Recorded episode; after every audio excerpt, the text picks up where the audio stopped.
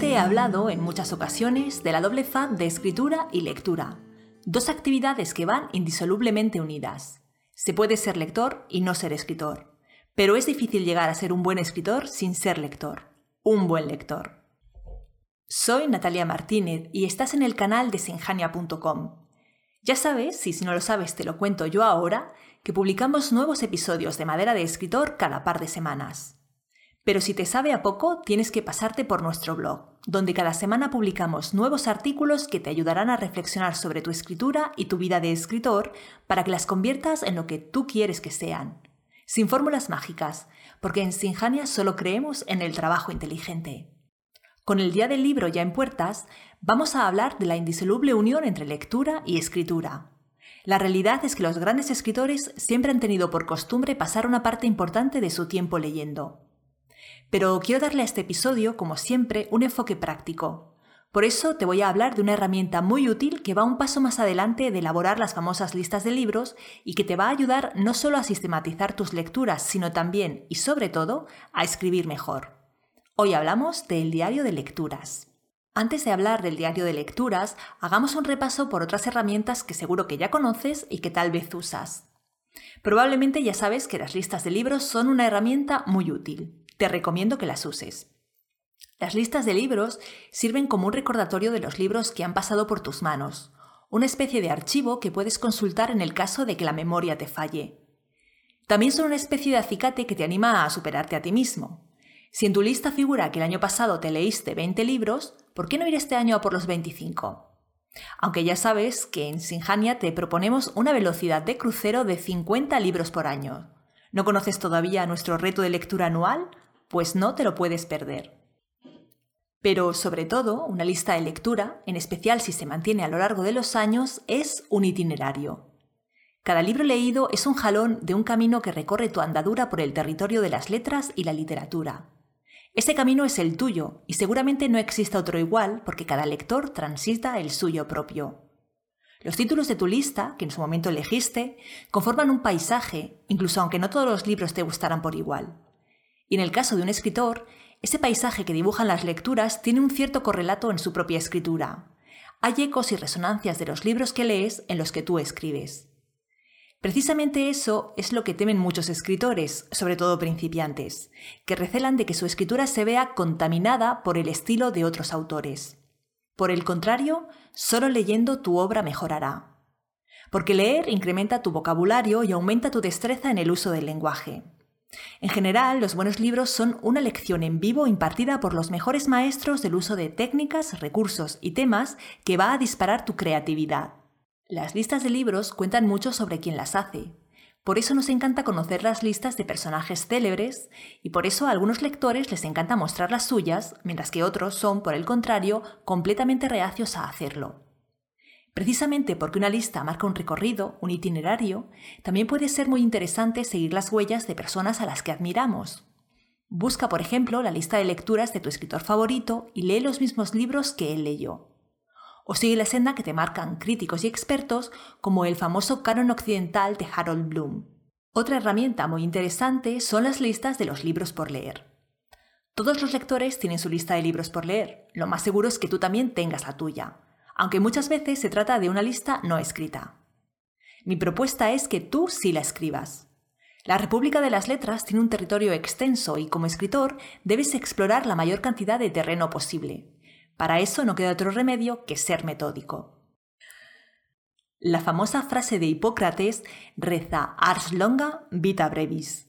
Es decir, llegar a dominar un arte lleva mucho tiempo, pero la vida humana es corta. Como escritor, debes conocer y hacer tuyo el corpus literario universal.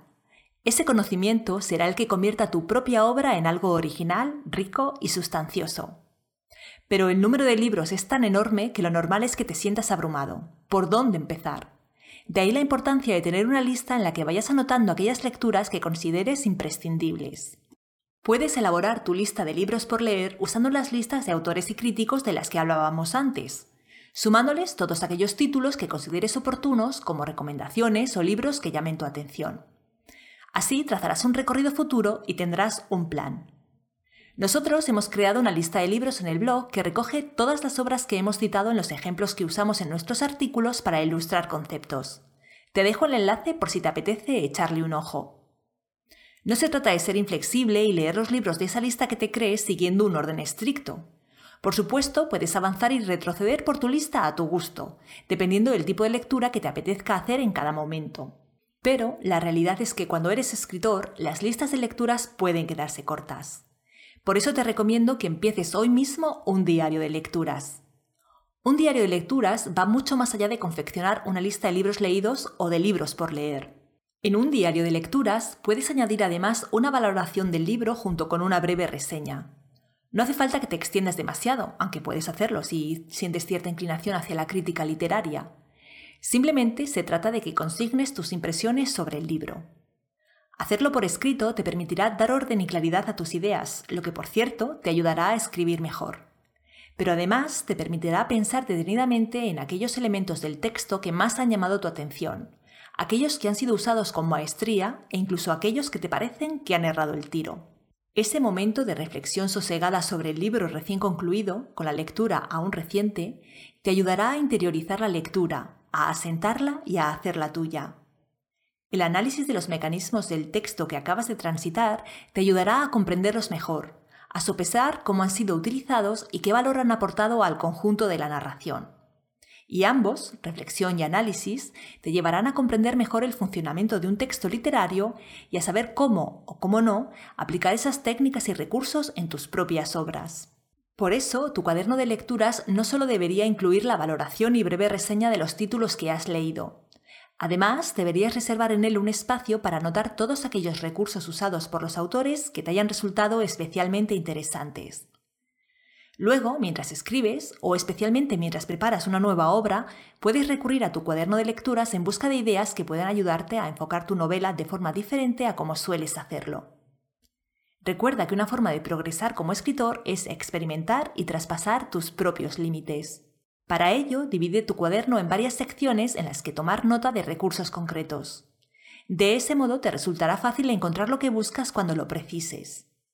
Por ejemplo, puedes tener una sección personajes, otra sección narrador, otra diálogos, otra estructuras o cronologías. Crea las secciones que necesites y apunta en ellas aquellos modos de utilizar los diversos recursos que más hayan llamado tu atención. Al tomar estas notas, procura ser lo más exacto posible y apunta ejemplos concretos de aquello que ha llamado tu atención, consignando la página de donde lo tomaste.